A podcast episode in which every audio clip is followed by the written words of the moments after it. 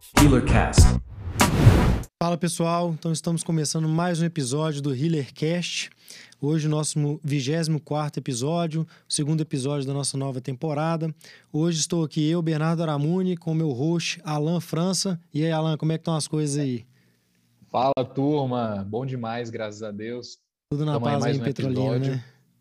Tudo tranquilo aqui em Petrolina, cara.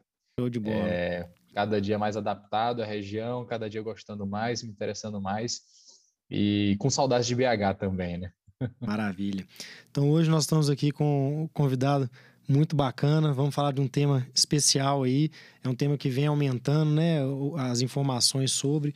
É um tema ainda polêmico. Então estou aqui com o Célio Cima, né, Célio?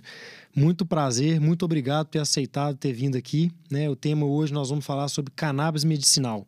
né? Então é, vai ser uma lição para mim e para o Alan também, que a gente não conhece tanto sobre o assunto, né? Andamos pesquisando, estudei algumas coisas, né?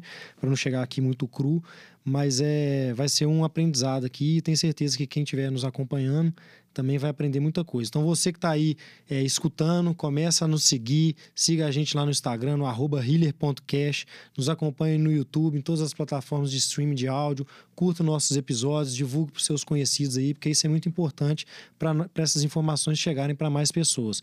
Então, Célio, eu queria que você se apresentasse aí, falar um pouco sobre você, antes da gente começar a entrar no tema mesmo.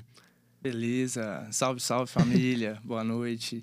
Boa noite, Alan. Boa noite, Bernardo. Muito obrigado. Eu que agradeço o convite. Né? Eu acho o projeto de vocês aqui algo mu- muito, muito legal, muito especial, que, que merece ser falado, trazer o podcast para o meio médico, né? Eu acho bem legal o projeto de vocês.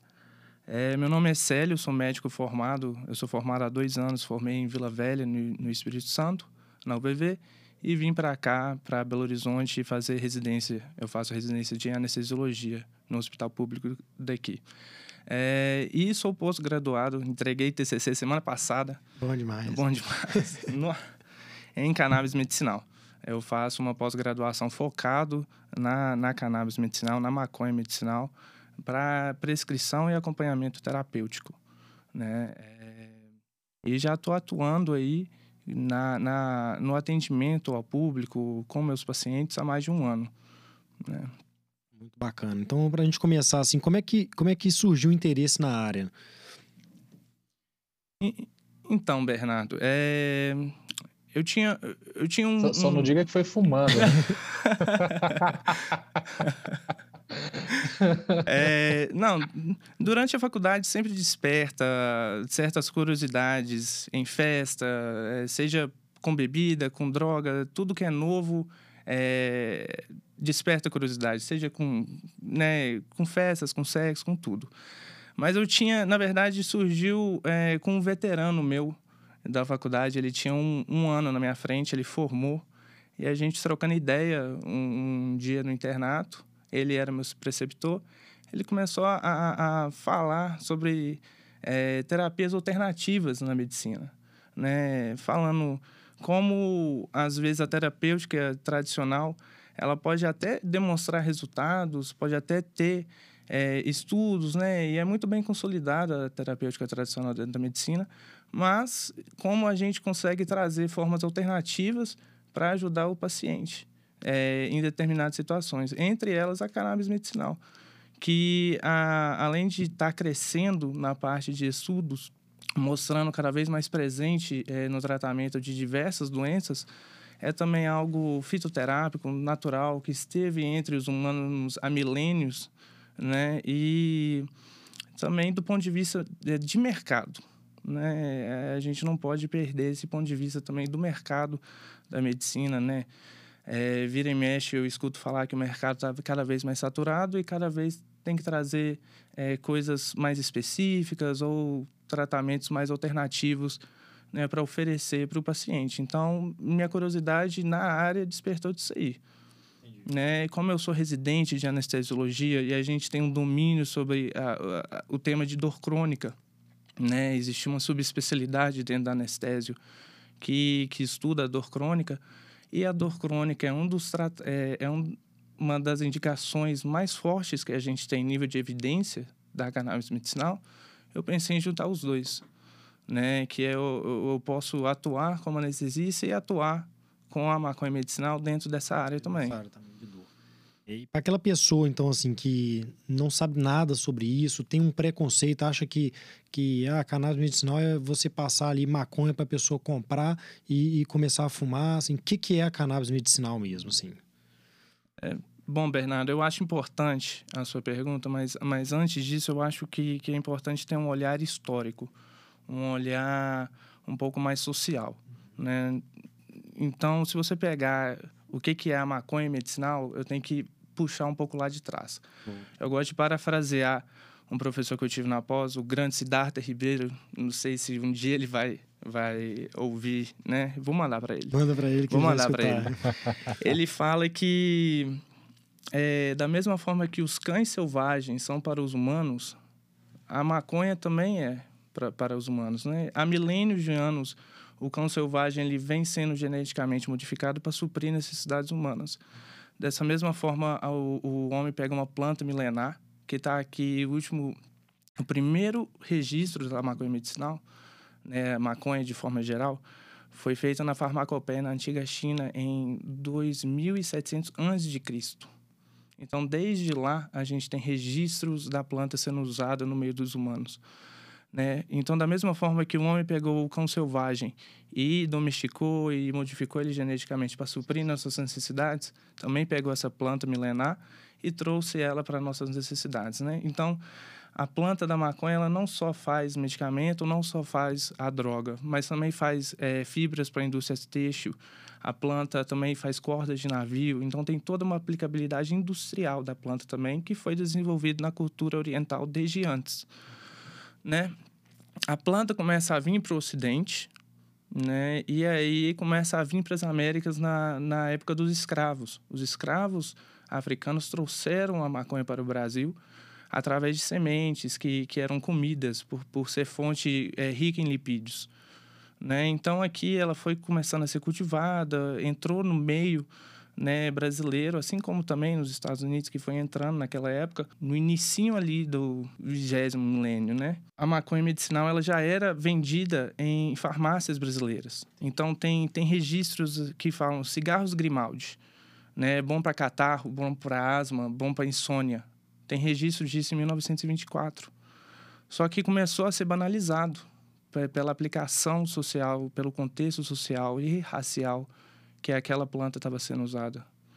Então, se você pegar a primeira lei proibicionista da planta, é feita no Rio de Janeiro, onde, olha só, Alan, o cara que vendia a substância, a planta, eh, o cara que vendia a planta, o cara que vendia a maconha, normalmente era branco, né? Porque negro não tinha plantação.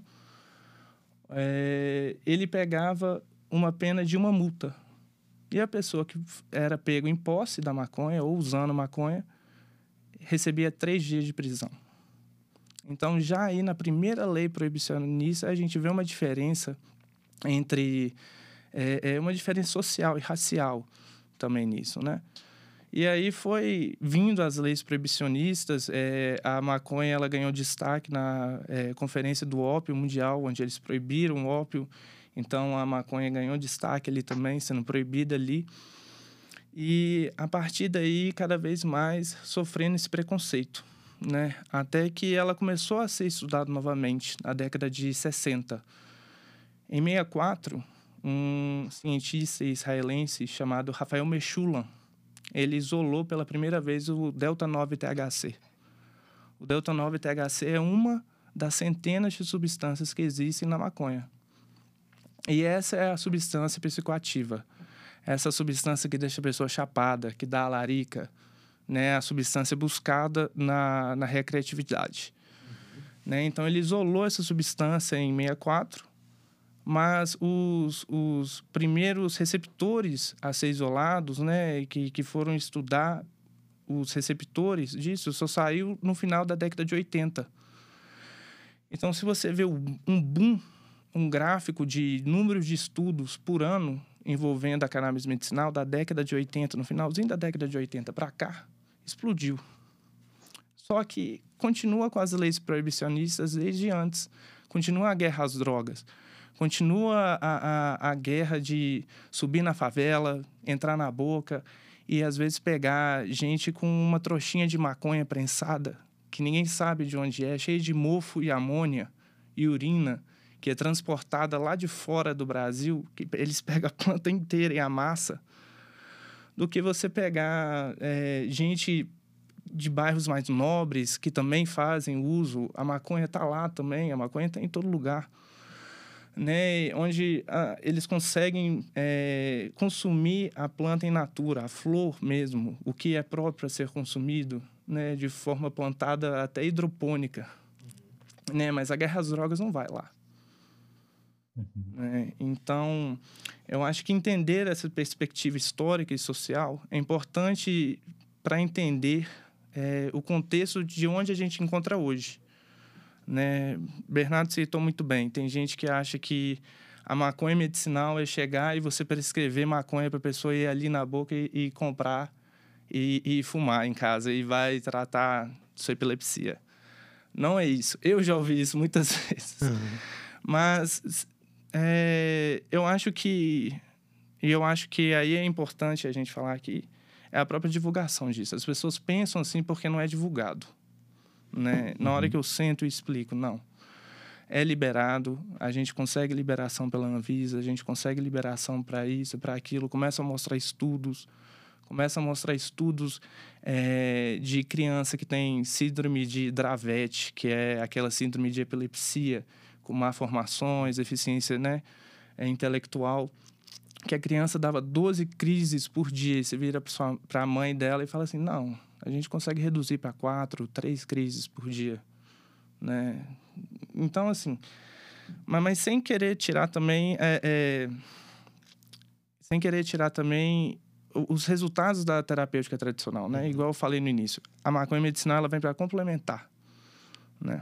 Não vai substituir ali. Não né? vai substituir. É, é, até interessante, tem uma. Você falou do Siddhartha, é, tem uma frase dele também, se eu não me engano é dele, que ele fala que a, a cannabis medicinal, né, o CBD, ele está para a saúde, para a farmacologia no século 21, como os antibióticos estiveram no século 20, né, cara? É inevitável a gente pensar atualmente em farmacologia, em, em novas medidas terapêuticas, sem a gente falar disso, né? Sem a gente falar do canabidioides, né? E, mas como que é, assim, o, o, o, medicamento, né? Já que a gente falou, assim, que não é chegar ali na boca do fumo e comprar maconha, como que é o remédio, assim?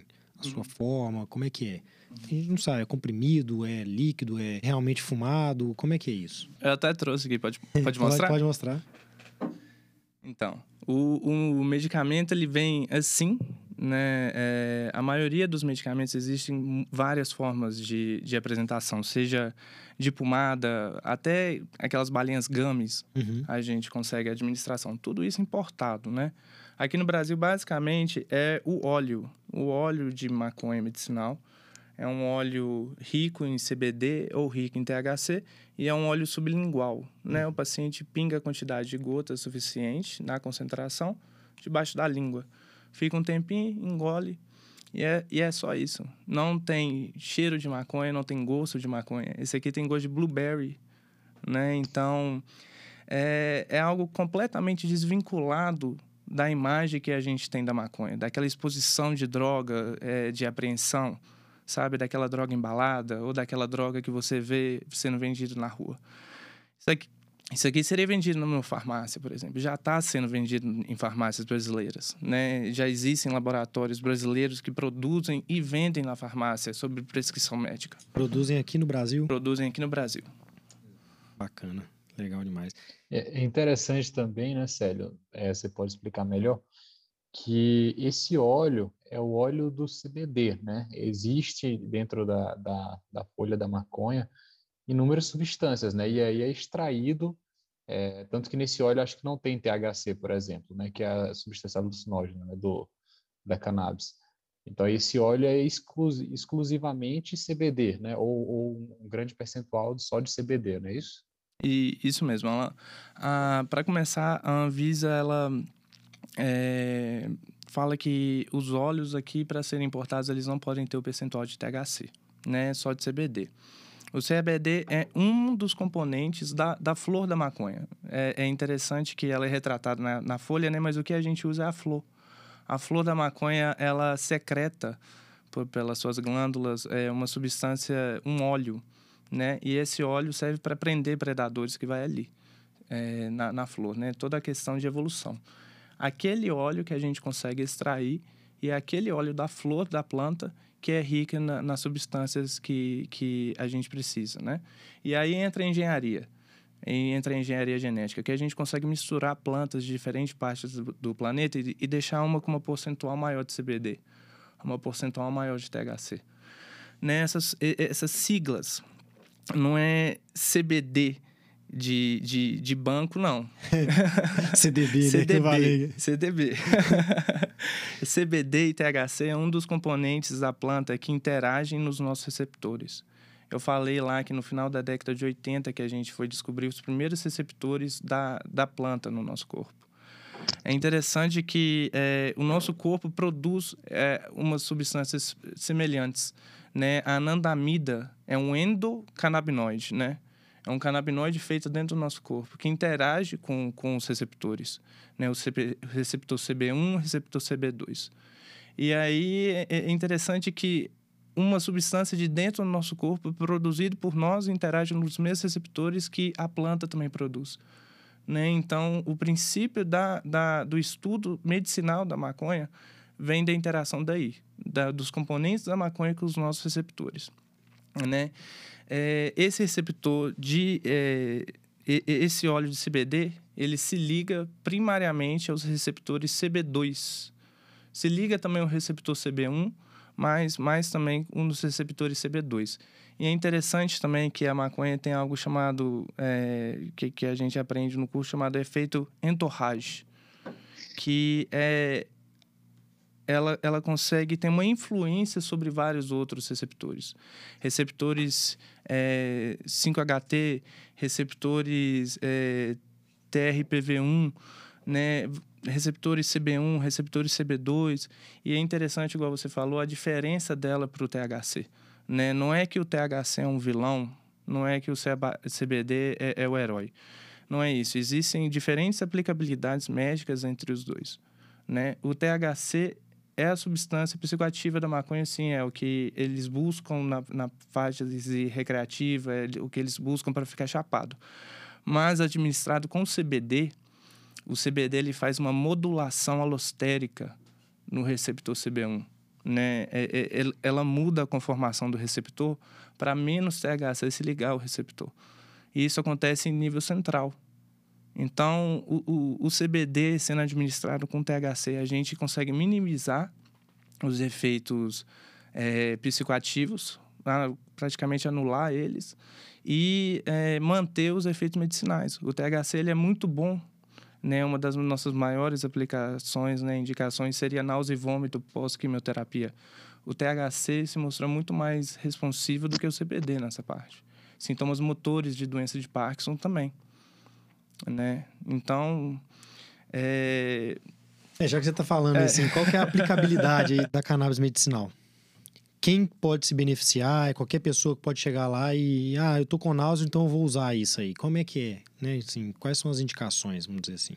Existem três aplicações assim muito bem consolidadas na literatura, né, mais estudados ao longo do tempo, que seria a dor crônica, né? Aí entra especialmente dores neuropáticas, náusea e vômito pós-quimioterapia, que eu falei aqui. Não é tratamento de câncer, é tratamento de consequência da quimioterapia, né? E é, epilepsias refratárias, especialmente é, epilepsia de síndromes infantis, infantis, né? É, eu falei o, o, a síndrome de Dravet, mas especialmente também Lennox-Gastaut.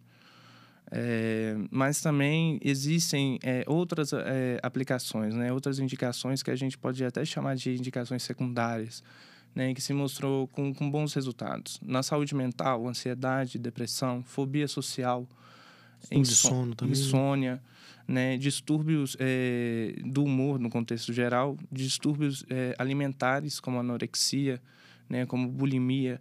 Tem muita gente que fala que maconha pode ser porta de entrada para outras drogas, mas tem estudos mostrando que a maconha pode ser porta de saída, né, para drogas como a cocaína e o crack. É até interessante isso que você falou, né? Só pegando esse gancho que as pessoas falam que a maconha é a porta de entrada para outras drogas, quando na realidade o álcool é a principal porta de entrada, né, para outras drogas e é, e é uma substância legalizada, né? Então, realmente, você está dando outra visão, né, da, da, da cannabis aí, que seria na realidade uma porta de saída, né? Sim, é, tem, tem, tem estudos que mostram isso, que, que são portas de saída. E, e é interessante quando você vai ver dados é, de morte por overdose, não existem dados com morte de overdose por intoxicação de cannabis. Né? Enquanto em um estudo feito lá no Reino Unido, é, uma das maiores intoxicações é de paracetamol. é, e aí a gente tem também Alzheimer, a gente tem Parkinson, né, doença de Parkinson, doença de Alzheimer.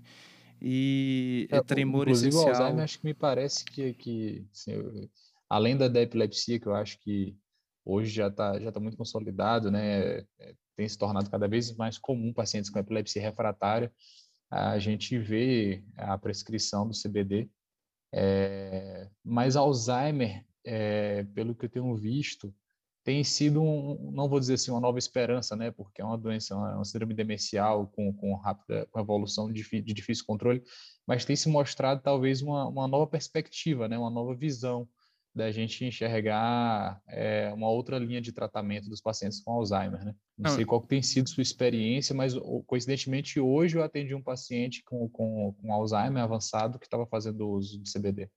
É, não, justamente, Alan, igual, igual você falou, é, é muito difícil tratar e, e prometer uma cura para o Alzheimer, assim também como uma cura para a uhum. doença uhum. de Parkinson ou... Eu acho que é muito difícil você prometer cura, uhum. de, de, de, forma geral. O, o que eu tento trazer para os meus pacientes usando a, a cannabis medicinal é uma melhora da qualidade de vida. Né? Seja paciente com Parkinson, que tem sintomas motor e não motor, né, e onde a gente consegue encaixar o CBD nos dois contextos, o paciente com Alzheimer também. O paciente com Alzheimer tá é um paciente às vezes com dificuldade no sono, um paciente agitado, agressivo, transtorno de humor, transtorno de humor, né? Então a gente consegue atuar em todas essas áreas ali no, no contexto do paciente em como um todo. Né? Eu, eu, nas minhas consultas, inclusive, é, na, na minha forma de, de retorno, né? Eu faço um acompanhamento semanal com o paciente justamente por isso. É, a gente tenta encaixar o CBD no paciente como um todo, na janela terapêutica de cada paciente. Né, e, dosando e vendo a experiência do paciente com o medicamento, com a planta e como o sistema endocannabinoide dele vai reagir. E aí, achando uma janela terapêutica ideal, onde a gente consegue tentar englobar o máximo de problemas e queixas que ele tem, para tentar solucionar um pouquinho ali. Se eu conseguir trazer para o paciente pelo menos um conforto de dormir, dentre as várias queixas que ele tem, eu já tô, eu já tô satisfeito. É um terço Entendeu? do dia dele, é. quase, né? Você está melhorando aí quase um terço do, do, da vida dele, né? Vamos dizer. É, e é até interessante, né? Pegando esse gancho, é, estava vendo recentemente um estudo avaliando o uso no, nos pacientes com Parkinson, na, no tratamento da discinesia do Parkinson. E é, o CBD versus placebo.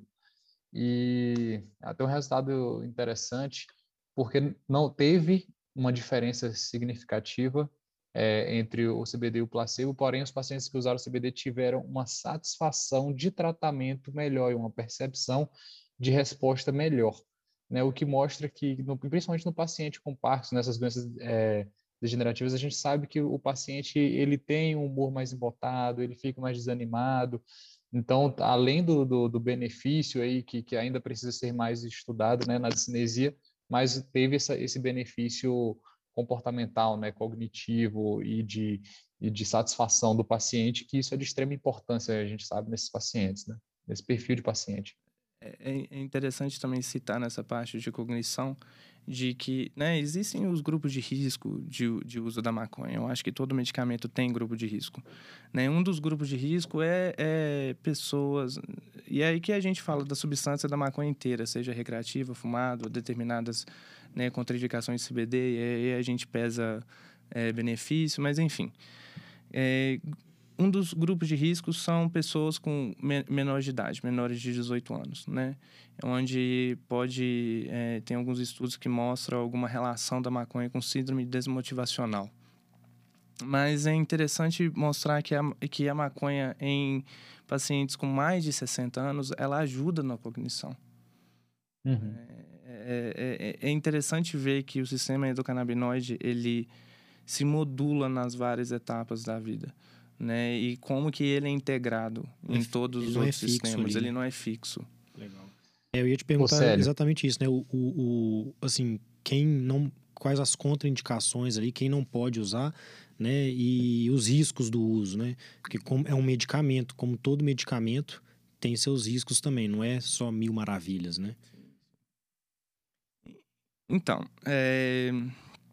tem muita gente que, que acredita que, que uh, talvez realmente o Siddhartha tá certo quando ele fala que, que o canabidiol é os antibióticos da nossa geração. Mas eu sempre falo que, que realmente não é milagroso, não é uma panaceia da medicina, né? Eu não vou tratar tudo com isso aqui. É... As contraindicações, o que a gente sabe, né? O que está bem estudado e o que eu uso na minha prática médica, né? É, eu não recomendo o uso em menores de 18 anos, salvo exceções de síndromes, né? Aí, Sim, é epilepsia, refratária, refratária né? alguns casos de saúde mental.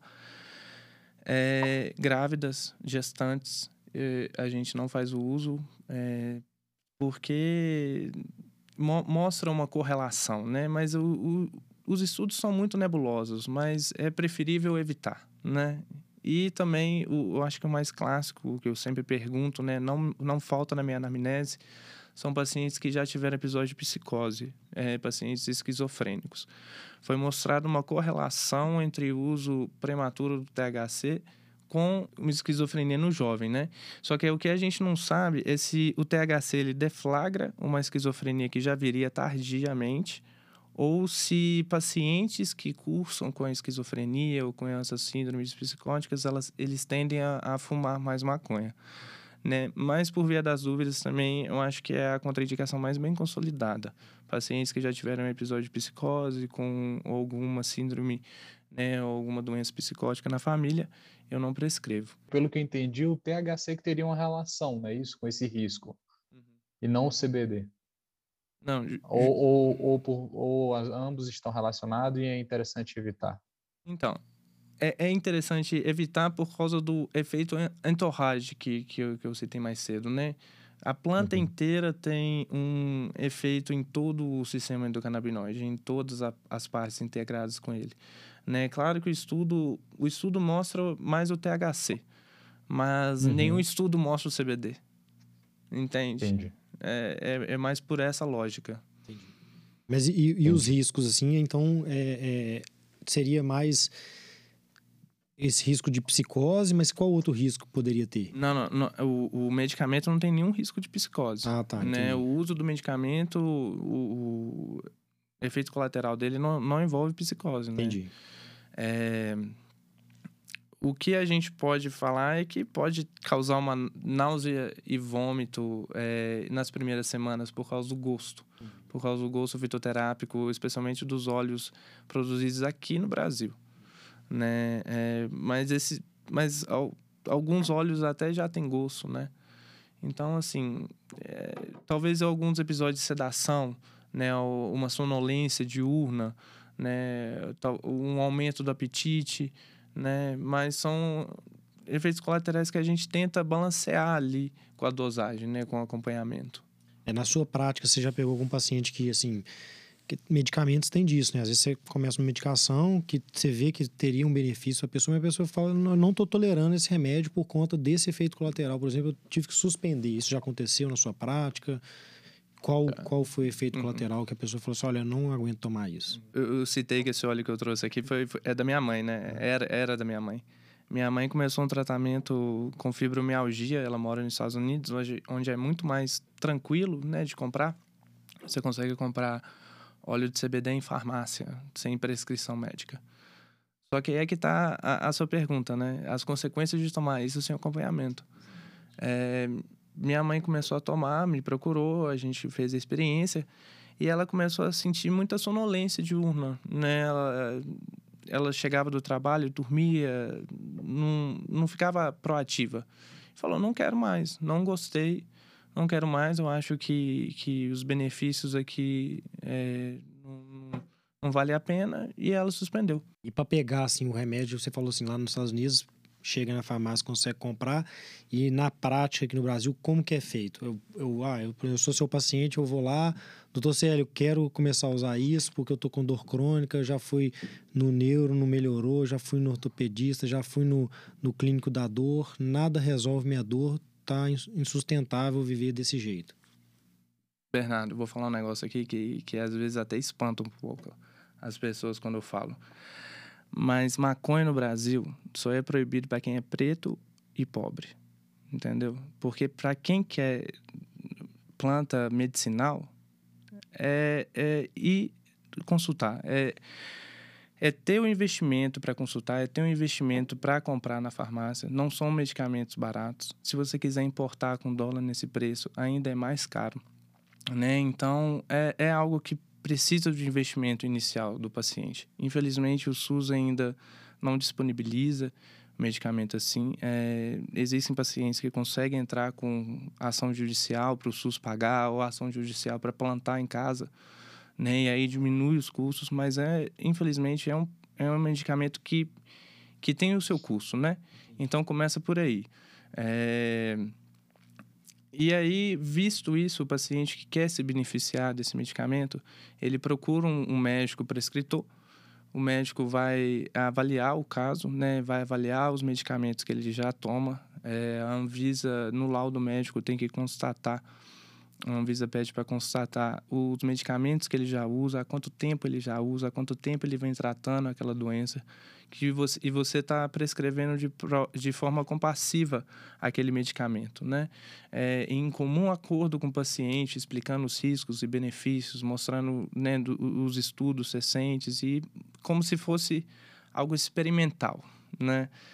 E feito esse laudo, o paciente com a prescrição específica é só ir ou nas associações nacionais que produzem óleo aqui no Brasil, comprar diretamente na farmácia, da indústria farmacêutica, ou importar. E é engraçado que muita gente acha que tem que mexer com advogado, tem que mexer com, com né, a questão burocrática. É um formulário online que a Anvisa pede. Você entra, faz tudo online, preenche o formulário, anexa os documentos, todos assinados e carimbados pelo médico, sai a liberação e você consegue importar. Então, basicamente, eu peguei sua receita, aí é, é, é, esse, esse, essa parte online aí, aí você já orienta o site que a pessoa tem que entrar, tudo, ela preenche e aí ela entra em contato com a empresa que está ali fornecendo. Né? Isso, isso. Existem já empresas terceirizadas, né, que fazem um intermédio aí entre o paciente e o seja a substância importada ou daqui mesmo do Brasil, né? É, pega o paciente, pega os dados, pega os meus documentos, fazem um pedido, um pedido específico pelos correios que a Anvisa pede, com toda a documentação, e envia direto para o paciente, porque não pode estocar. Né? É, não, não pode ser estocado no Brasil também. Só uma dúvida bem de, de cunho prático mesmo. Qual que é o custo hoje de um tratamento por mês, por exemplo? Qual que sairia o, esse, como que sairia esse custo? Então, tem. Aproximadamente. Tem é, medicamentos que variam o preço, começando de 300, 400 reais, e tem medicamentos vendidos na farmácia até de 2 mil reais. Né? Mas a duração desse, desse pote, ela, ela, ela é variável também. Eu sei é que variável. depende de quantas. Mas uma média, assim, que você acha que, que dura quanto tempo, assim? Dura mais ou menos um mês num custo médio de 300 a 400 reais. Né? Um, um investimento uhum. inicial com consulta, com a compra do medicamento, às vezes o frete ou o custo da associação, né, nas associações nacionais. Tem muita associação nacional que produz o óleo aqui no Brasil, que produz que, que tem um aval de produzir, né, que tem é, que podem produzir o óleo aqui, aqui no Brasil. Às vezes associações que é, de, de pessoas que sofrem da mesma doença entram com ação judicial ali, sabe? E aí o custo disso varia entre aí, é, 300 a 400 reais para um mês de tratamento, em média. Posso estar até enganado, Célio, mas deve existir um grande interesse aí em descentralizar isso, obviamente, para reduzir o custo, né? Não é algo que, do ponto de vista técnico, seja extremamente complexo, eu imagino, de você produzir esse óleo. Obviamente que tem que ter todo um processo de vigilância, mas eu imagino que deve ter muito interesse né, da, da comunidade em querer descentralizar isso para reduzir né, esse custo. Alan, é... extraídos da maconha, co coisas que você consegue extrair da planta, né? Você pegar a flor e conseguir extrair aquele óleo é algo tão simples que você consegue fazer dentro de casa, né? Com às vezes uma prensa hidráulica ou com gelo seco, né? Tem uhum. no... existem várias apresentações da maconha é, sendo vendidos no tráfico. Entre elas, esses tipos de, de extração também, porque, querendo ou não, você consegue extrair o THC na forma mais pura, né? Isso é só um exemplo, porque quando você leva para a indústria né, farmacêutica, o que eles conseguem fazer com as máquinas, com uma planta que consegue nascer em qualquer lugar, em uma velocidade rapidamente, imagina a quantidade que a gente conseguiria produzir de remédio. Acredito a que a tendência é aumentar, né? Assim, tá, tá, quanto mais estudo, né, mais está sendo divulgada, as coisas, elas, assim, infelizmente ou felizmente, elas são graduais, principalmente nisso, porque é um, é um tema realmente sensível, né? É muito mais amplo, nós não estamos fazendo apologia a nada aqui, né? Mas é amplo. Nosso, nosso intuito é exatamente isso, né? Abrir a mente das pessoas. Eu acredito que nos próximos anos vai se facilitar isso. Vai, vai, vai chegar um momento que a cannabis medicinal ela, ela vai ser mais fácil, né? A, a, a o paciente que realmente é, tem indicação para aquilo, ele vai conseguir adquirir isso mais fácil. Ainda hoje ainda é, tem uma certa burocracia, mas acho que está facilitando, né? Assim, a cada, cada ano que vai passando aí, acho que as coisas vão vai ficando mais fácil para conseguir. Acredito que em breve assim vai, vai ser mais fácil ainda, né, o, o Célio. Não sei, assim, você que está aí no meio, né? Você, provavelmente você vai ver isso aí também. É, é, é cada vez mais comum você ver pacientes que conseguem é, liberação na justiça para conseguir tratar, né? Então, eu, eu acho que sim, eu acho que dentro, nos próximos anos, vai, vai começar a ser liberado. Eu acho que é, o pessoal vai ver a, as vantagens de liberar, né? É, quando você começa a, liberar um produto gradualmente, você não está só liberando para as pessoas fazerem uso do produto de, da forma com que elas quiserem junto com a liberação, também vem a regulamentação. Então você não vai ter um produto na sua sendo usado de qualquer jeito, você vai ter um produto na sua sendo usado regulamentado. Então, e, e além de fortificar os estudos. Então, assim, igual você falou, a, a gente não está fazendo apologia a nada, mas é, eu acho que uma liberação gradual, é, cada vez fortalecendo mais os estudos e de uma forma saudável, aplicando, tentando aplicar no sistema de saúde também, né, tentando trazer esse tipo de terapêutica para as pessoas que precisam de todas as classes, é, eu acho que seria uma forma mais saudável também de, de ir liberando. Eu tenho uma dúvida, assim, é, é o paciente que está usando já, dúvida prática mesmo, tem vários medicamentos que podem causar dependência, por exemplo, o Rivotril. Um Rivotril a pessoa não pode suspender de uma vez, né? Porque ela vai ter efeitos ali de, de abstinência mesmo. E o óleo, a pessoa que usa ali o, o, o, CBD, ela pode suspender de uma vez, ela vai ter efeitos laterais de abstinência, é, como é que é? Causa dependência? Então, é, é, é, interessante sua pergunta. Ela não causa dependência, né? A maioria dos estudos mostram que não causa dependência, né? A interrupção abrupta, como qualquer outro medicamento, é, é difícil, então eu retiro gradualmente, né? Uhum.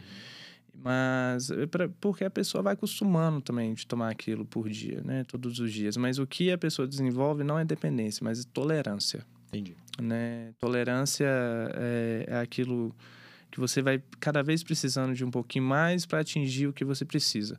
Mas o interessante é o que um, um estudo de, da Universidade Vermont, no, né, né, na América do Norte, que, que estudou, que é o seguinte. É, existe algo que eles denominaram de T-break, né, encurtando de THC break, né, para você dar um break no THC, são precisos de 21 dias para os seus receptores começarem a, a voltar entendeu? Então, é, consegui, pegou aquele estágio de tolerância, você faz uma reabilitação com 21 dias ou mais, né, e introduzindo aos poucos, você consegue driblar essa tolerância. Entendi. Aí seria no caso de você se reduz a dose nesses 21 dias, finaliza o remédio e fica 21 dias sem usar e depois volta o uso. Seria isso? Entendeu? Não, não, não, entendi. É, o, o, o estudo foi feito na, na interrupção abrupta. Ah, tá, entendi. Pra falar a verdade. Aí interromperia. É, é, interromperia, ficasse esses 21 dias e aí a pessoa voltaria a, a usar, né? Mas, assim, é, quando você vai, vai ver vários estudos assim, você precisa ver o N, né, a população, né, a quantidade de N, a, os efeitos ali que, que maquiam os resultados, né? Então, sempre ficar atento nessa parte dos, dos estudos. E, e, tipo assim, eu tenho uma dúvida, é, vai além, assim, dos usos, sabe? É, desse uso atual.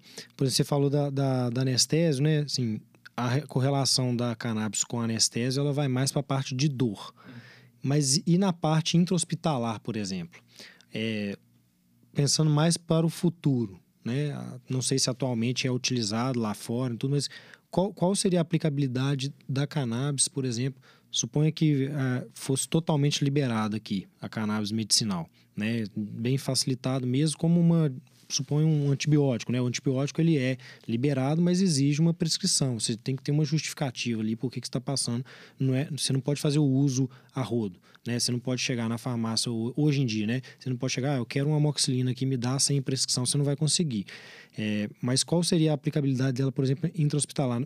Durante um ato de anestesia, o paciente, antes dele ser anestesiado, ele teria algum benefício ele tomar ali umas gotas? O que, que ajudaria num pós-operatório? Um paciente que está ali no CTI por conta de uma pneumonia, entubado, não sei. Interessante essa pergunta, Bernardo. É, quando eu falei para o meu chefe lá, lá no hospital que, que eu estava fazendo uma pós-graduação em cannabis medicinal, é, ele prontamente decidiu discutir um, um, um, artigo, fazer um clube de revistas do artigo de cannabis medicinal no uso da anestesiologia. Ele me apoiou completamente, mandou esse artigo e a gente estudou esse artigo, né?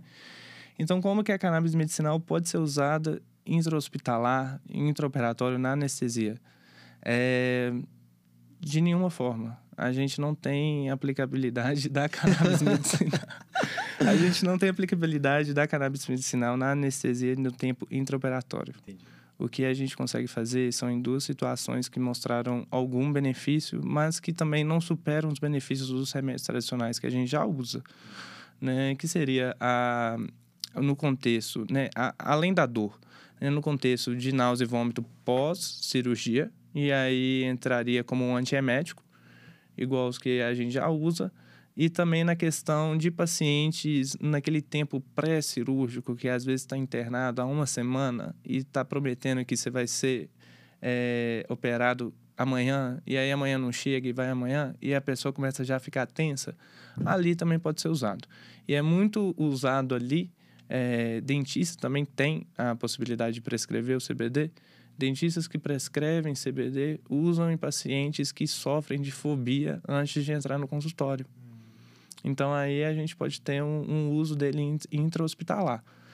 Né? Agora, pensando em um paciente entubado no CTI, talvez em cuidados paliativos, a gente pode ter o, o, alguma aplicabilidade, né? É, tentar manejar uma dor crônica ali nas fases finais da vida, né? É, o artigo que, que a gente estudou mostrou uma comparação legal da, do uso do, do CBD e do uso da morfina, né? Então a gente pode entrar ali, complementar, usar menos opioide, né? Tá cada vez mais comum a gente fazer anestesias opioides free, né? Livres de opioides. Então, talvez entrar nesse contexto também, né? Mas eu acho que o que eu consigo mais visualizar é nas clínicas de dor, né? Na extensão hospitalar, na parte do tratamento ambulatório de paciente com dor crônica. E, assim, o, o, efeito do medicamento, ele já começa na primeira dose, a pessoa já sente ali, ou é igual, por exemplo, tem alguns medicamentos de dor neuroprática que eles começam a fazer o efeito ótimo deles ali com mais ou menos duas semanas, três semanas. Do, do, do CBD, como é que é? Eu faço esse acompanhamento semanal com o paciente por, justamente por isso. Na, no primeiro mês, pode acontecer qualquer coisa. Tem paciente que chega na primeira semana relatando que está excelente com aquela primeira dosagem inicial. Tem paciente que lá no final do mês que, que já fala assim, não, tô começando a sentir alguma coisinha, entendeu? É, algo que, que às vezes influencia também é paciente que já faz o uso recreativo ou de qualquer outra forma. Né? Às vezes isso pode influenciar na, na quantidade da concentração da dosagem, mas também no tempo de efeito do remédio também. Mas pode acontecer assim, quando é, é sublingual, né? Então acaba sendo rápido a absorção.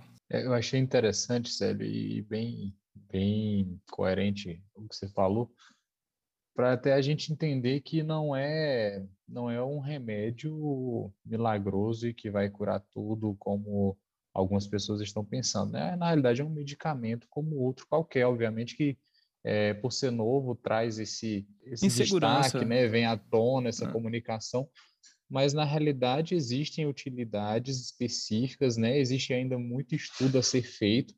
Eu imagino que é, a gente já poderia ter caminhado muito nesses estudos, mas infelizmente por vários motivos que você citou a gente não comeu como a gente gostaria, mas na realidade é, a gente ainda tem que descobrir muita coisa, né? A gente ainda tem que avaliar muita coisa, né? Eu imagino.